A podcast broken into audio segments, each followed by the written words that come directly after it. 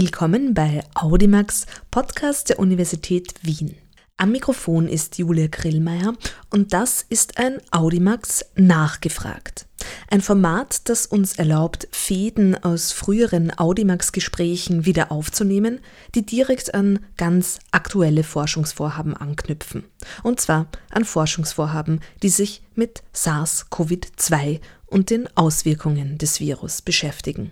Heute darf ich bei Barbara Preinsack nachfragen. Wir sprachen vor rund einem Jahr für die 22. Ausgabe von Audimax über ihre Forschungsschwerpunkte in Technologie, Medizin und Gesundheitspolitik und über ihr Forschungsinteresse rund um den Begriff der Solidarität.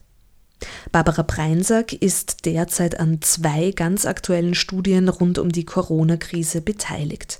Da ist einerseits das Austrian Corona Panel Project, eine Online-Umfrage, in der 1500 in Österreich lebende Personen wiederholt nach ihrer Situation und ihren Einschätzungen rund um Corona befragt werden.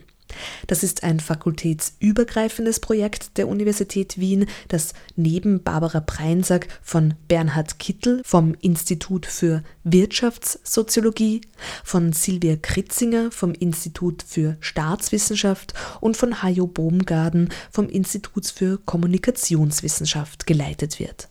Außerdem gibt es eine Studie zu Covid-19 an den zeitgenössischen Solidaritätsstudien der Forschungsgruppe, die Barbara Preinsack an der Universität leitet.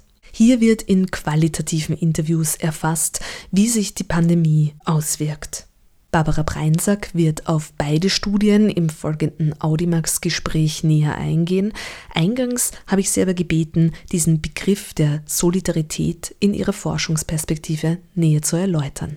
Wir haben im Mai 2019 gesprochen, und zwar in der Audimax-Ausgabe Nummer 22. Und da haben wir detailliert über ihren Forschungsschwerpunkt zu Technologie, Medizin und Gesundheitspolitik gesprochen und auch äh, über den Begriff der Solidarität und der Solidaritätsstudien, die Sie ja äh, wirklich an die Uni Wien auch gebracht haben mit Ihrer Professur. Und jetzt, glaube ich, ist der Begriff der Solidarität ja auch ein sehr guter Anknüpfungspunkt zu Ihrer ganz aktuellen Forschung zu Corona. Und bevor wir zu den äh, konkreten Projekten kommen, wollte ich Sie gern bitten, das ein bisschen aufzufrischen und in Erinnerung zu rufen, welche Aspekte denn an dem Begriff der Solidarität für Ihre Forschung und auch dieses, dieses Feld der Solidaritätsstudien da zentral sind. Es ist schwer, über Solidarität zu sprechen, ohne jetzt in der Corona-Krise darauf anzusprechen, dass der Begriff ja überall ist und sich die Frage der Bedeutung dieses Begriffes so aktuell stellt wie nie. Also man hat bei Solidarität oft das Gefühl, man weiß, was es ist, aber man kann es nicht definieren. Das ist, Gefühl haben ganz, ganz viele. Und das kommt auch daher, dass der Begriff der Solidarität wirklich in unterschiedlichsten Forschungsbereichen mit einer großen Selbstverständlichkeit verwendet wird, ohne den ganz genau zu definieren, sehr häufig. Also man geht irgendwie davon aus, dass die Leute eh wissen, was damit gemeint ist. Und, und das war damals, als als ich noch in, in, im Vereinigten Königreich war, meine erste Auseinandersetzung mit dem Solidaritätsbegriff und unser erster Wunsch. Das war damals ein Projekt, das das Nuffield Council on Bioethics gefördert hat. Das entspricht ungefähr der österreichischen Bioethikkommission oder dem deutschen Ethikrat in, in, in ihrer Rolle. Und damals haben wir gesagt, okay, es gibt immer mehr Erwähnungen des Solidaritätsbegriffs in der politischen Theorie, in der, in, in der Medizinethik, ähm, in den Sozialwissenschaften, aber der Begriff wird sehr, sehr heterogen verwendet. Also es, es wird verwendet, um die unterschiedlichsten und zum Teil ähm, widersprüchlichsten Dinge zu begründen. Man begründet zum Beispiel mit Solidarität, warum wir ein Gesundheitssystem haben, das allen zugänglich sein soll. Gleichzeitig begründet man mit Solidarität auch, warum jetzt einige ausgeschlossen sind. Zum Beispiel in manchen Ländern Migranten, Migrantinnen, in manchen Ländern diskutiert man darüber, Menschen, die, also die einen schlechten Lebensstil wählen, wie man das ausdrückt, aus dem Gesundheitssystem auszuschließen, Raucherinnen, Menschen, die zu viel essen. Das wird sogar unter dem Solidaritätsbegriff diskutiert. Man sagt, diese Leute haben sich selber außerhalb der Solidargemeinschaft gestellt. Mhm. Und vor diesem Hintergrund haben wir damals äh, den Solidaritätsbegriff auch nochmal nachgeschärft. Wir wollten, dass das kein so Friede, Freude, Eierkuchen-Begriff ist, mit dem man alles Mögliche rechtfertigen kann und der uns irgendwie analytisch und auch in der Politikgestaltung wenig An Anweisung gibt und weniger Hilfestellung bietet und der auch analytisch nicht scharf zu trennen ist von anderen prosozialen Praktiken, wie zum Beispiel Nächstenliebe, Beistand und so weiter. Mhm. Und deswegen haben wir Solidarität so definiert, das kann man ganz, ganz kurz und einfach, also einfach ist es nicht, aber man kann kurz kurz sagen, ähm, Solidarität sind jene Praktiken, mit denen Menschen ihre Bereitschaft ausdrücken, anderen, andere zu unterstützen, mit denen man jeweils Gemeinsamkeiten erkennt. Also das ist jetzt ein relativ langer Satz, in dem ist aber viel Wichtiges drinnen. Also ich sage es nochmal, Solidarität sind Praktiken, in denen Menschen ihre Bereitschaft ausdrücken, andere zu unterstützen, mit denen sie Gemeinsamkeiten erkennen. Mhm. Das Wichtige dabei ist natürlich die Unterstützung. Es geht bei Solidarität immer um Unterstützung in irgendeiner Form. Gleichzeitig auch, ist das Gemeinsamkeiten erkennen auch sehr wichtig, weil im Gegensatz zu anderen guten sozialen Praktiken geht es bei der Solidarität ja immer darum, dass man andere unterstützt, mit denen man sich irgendwie in einer Verbindung, in einer Gemeinsamkeit sieht. Das kann sein, dass man an der gleichen Krankheit leidet, dass man die gleichen politischen Ziele hat und so weiter und so weiter.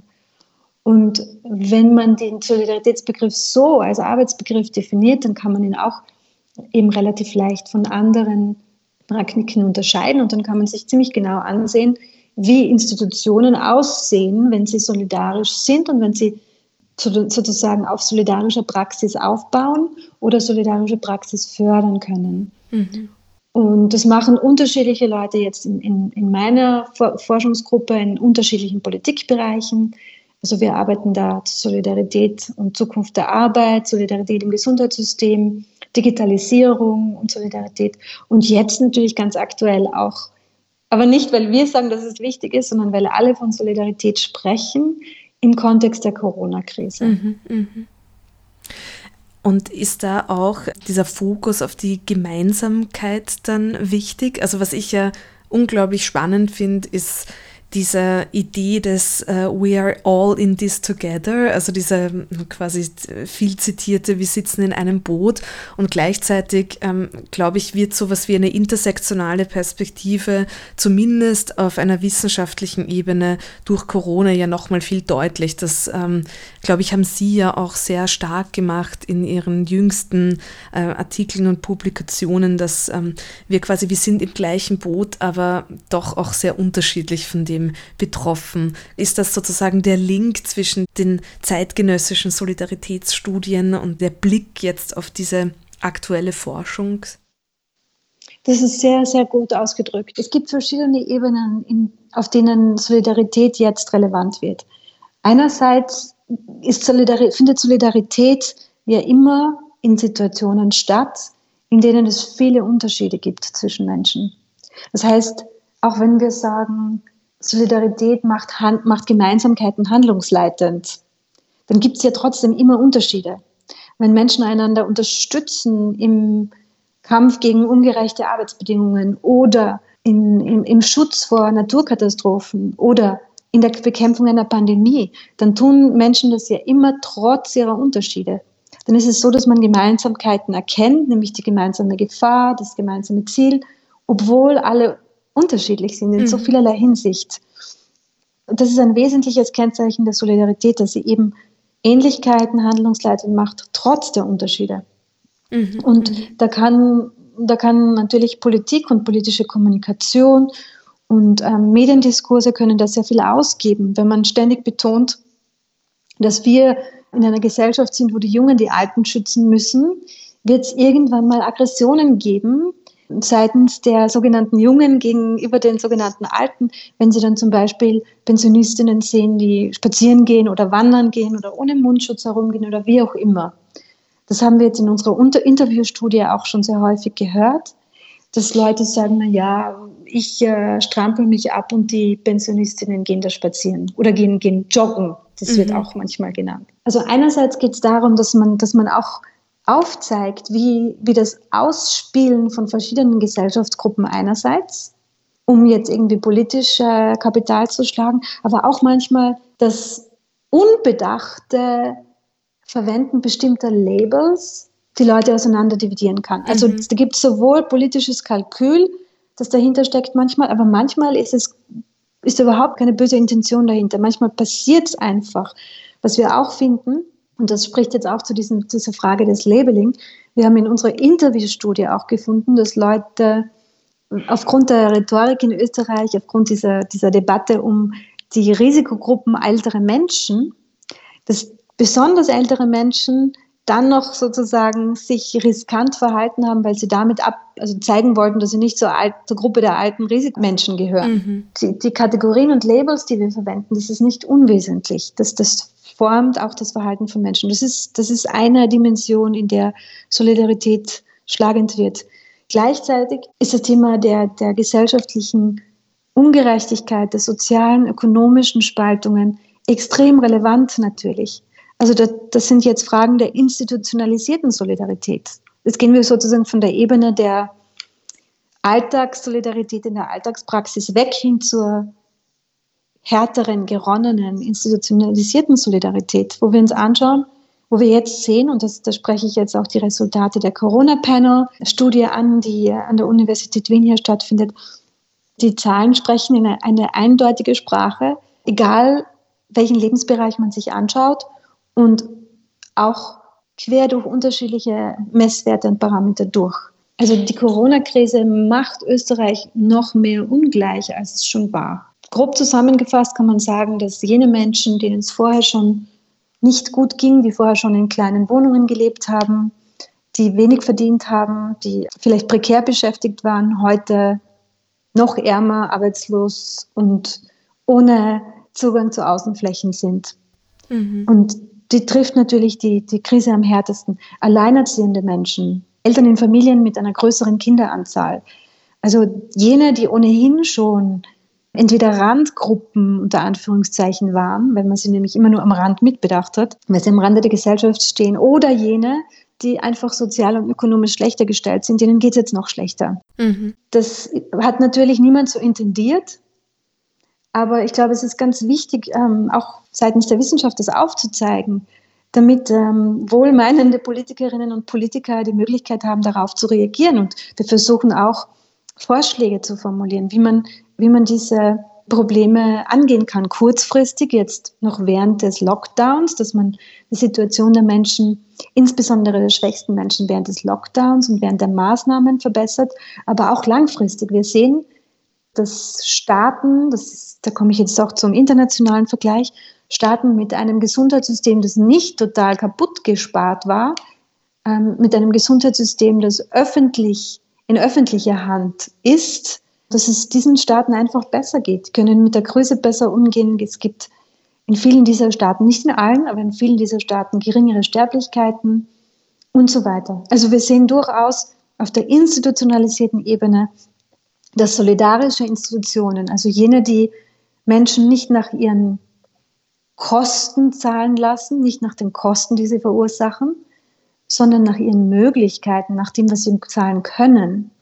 Und, und Systeme, die jene, die mehr haben, auch mehr zahlen lassen, dass, dass es Menschen in diesen Ländern besser geht. Und zwar nicht nur den, den, den schwachen Menschen, ökonomisch gesprochen, sondern allen. Mhm. Ja, das ist ein sehr wichtiger Punkt. Und ich glaube, auch insofern ist, ist der Begriff der Solidarität oder dieser Ansatz der Solidaritätsstudien so ein Dreh- und Angelpunkt, äh, das zu denken. Und Sie haben es auch schon gesagt, um Vorschläge zu formulieren.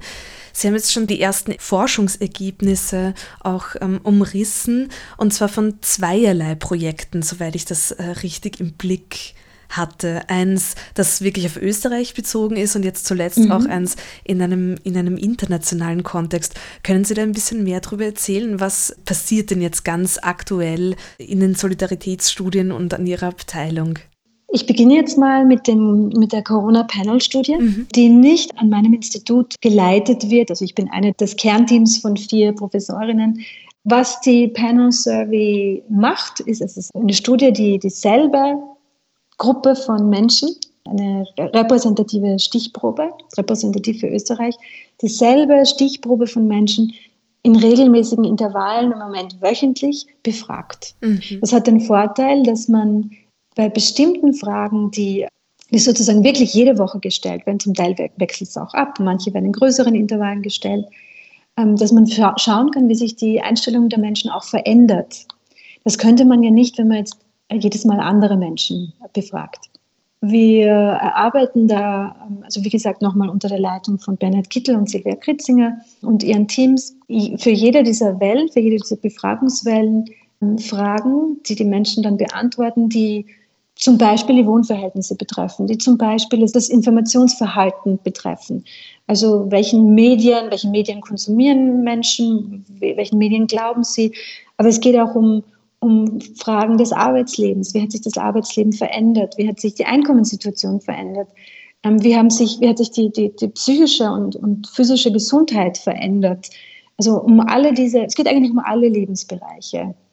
Und ähm, die Ergebnisse werden nahezu täglich von den Kolleginnen und Kollegen, die die Datenauswertung jeweils machen, in einem Blog veröffentlicht, der auf der Webseite der Uni Wien veröffentlicht wird. Also wir versuchen da relativ schnell äh, zu handeln.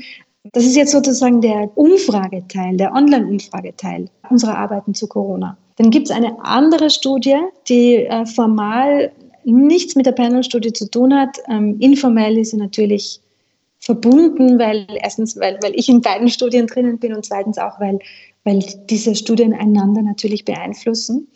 Und das ist eine ähm, qualitative Studie. Also wir machen Interviews mit Menschen in sieben europäischen Ländern. Ähm, da sind auch Länder dabei, die besonders hart getroffen wurden, wie zum Beispiel Italien, es ist auch das äh, Vereinigte Königreich dabei, es ist Österreich dabei, Deutschland, ähm, Frankreich, Belgien, die Niederlande.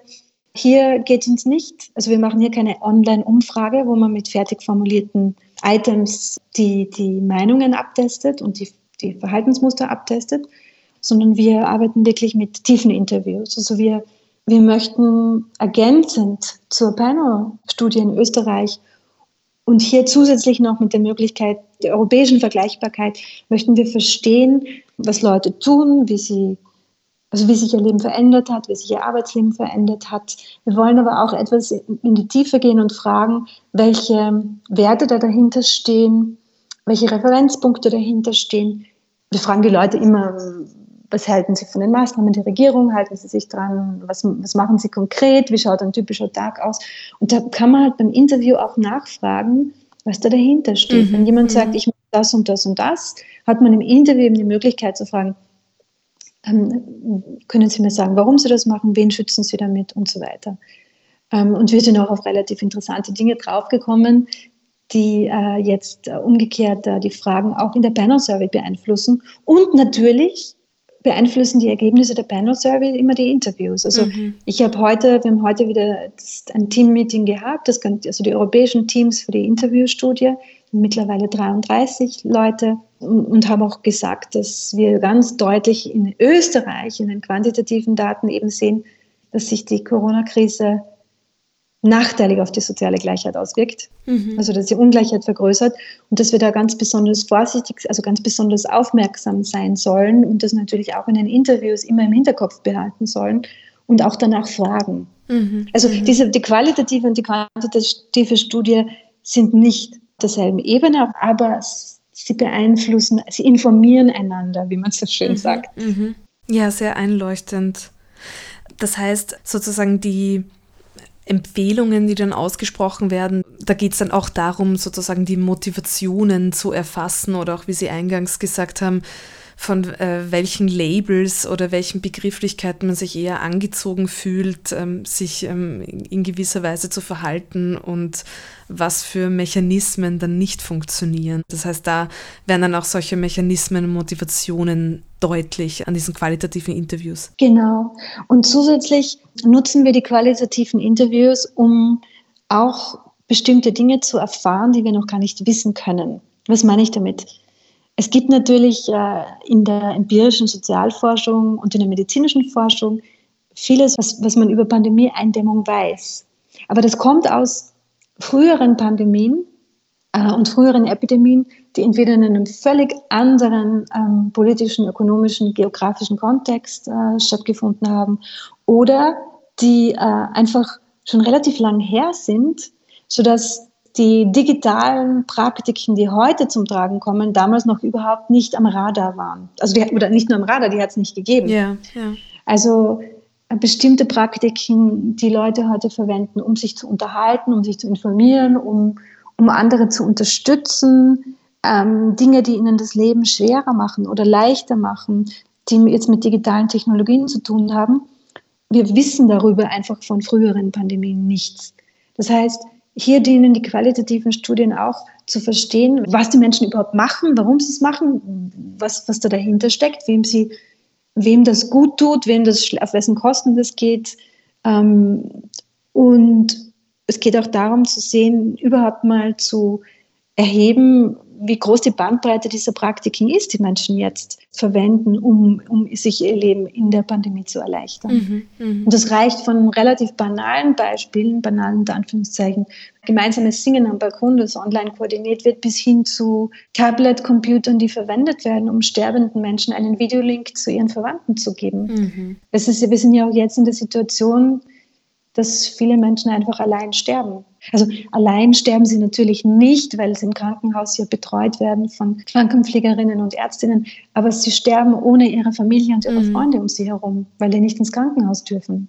Und da werden jetzt zum Beispiel Videolinks verwendet, um, um, um Kommunikation zu ermöglichen. Das heißt, es passiert relativ viel, von dem wir wir als Wissenschaft jetzt noch nichts wissen oder woran wir nicht denken, wenn wir an Pandemien denken. Mhm. Ja, sehr, sehr, sehr spannend. Wir verlinken natürlich dann auch zu dem, zu dem Blog und zu auch den Materialien, die es da schon gibt.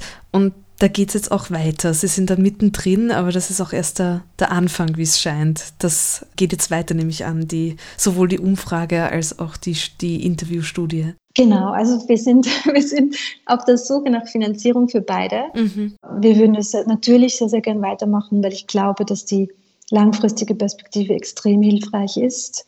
Nicht nur für die Wissenschaft, sondern auch für die, für die Politik, um zu sehen, wie sich zum Beispiel je länger der Lockdown dauert, wie sich bestimmte Verhaltensmuster verändern, wie sich, wie sich auch äh, Meinungen und, und, und Einstellungen verändern.